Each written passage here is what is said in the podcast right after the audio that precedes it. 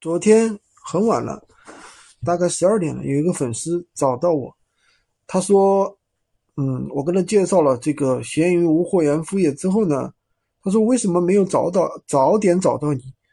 他说没有早点找到我。他说他那个本来前段时间做了一个副业，做了一个什么呢？摆地摊，他就听别人说摆地摊可以赚钱，他就去摆地摊了，然后呢买了一堆东西，什么小车啊，什么。”这个那个的，其实啊，摆地摊这个事情看上去很容易，对吧？他不需要学习，他只需要你去进货，然后呢出摊就可以了。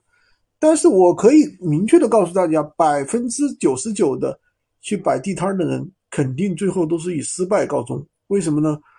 摆地摊首先它其实并不算。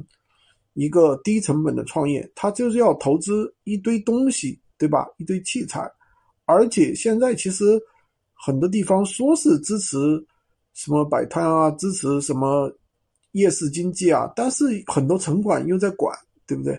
你要第三个呢，就是你摆摊，很多人一开始就是做一个小吃店，对吧？做一个什么东西的，那你其实没有做过这东西，做出来的口味不好吃。是一个方面，另外一个呢，能不能卖得出去是一个方面。不要总以为到了啊，我去一个夜市，那夜市上人很多，我去摆摊就能够卖得出去。你想到的东西，别人也能想得到，对不对？那这样的话，那这样的话，你有什么优势呢？那别人这样的话，大家都很竞争，都很内卷，对不对？所以说，还是要有一些做一些有门槛的。能够长期做的，能够有一些积累的事情。其实我觉得闲鱼无会员这个事情很好，我们已经做了第四年了，对吧？还会接着做下去，因为我们掌握了在闲鱼上获取流量的方法，同时也有一堆的一手货源，同时的话也能够带着大家长期去做。如果你听了我的很多节目，但是不知道怎么去做。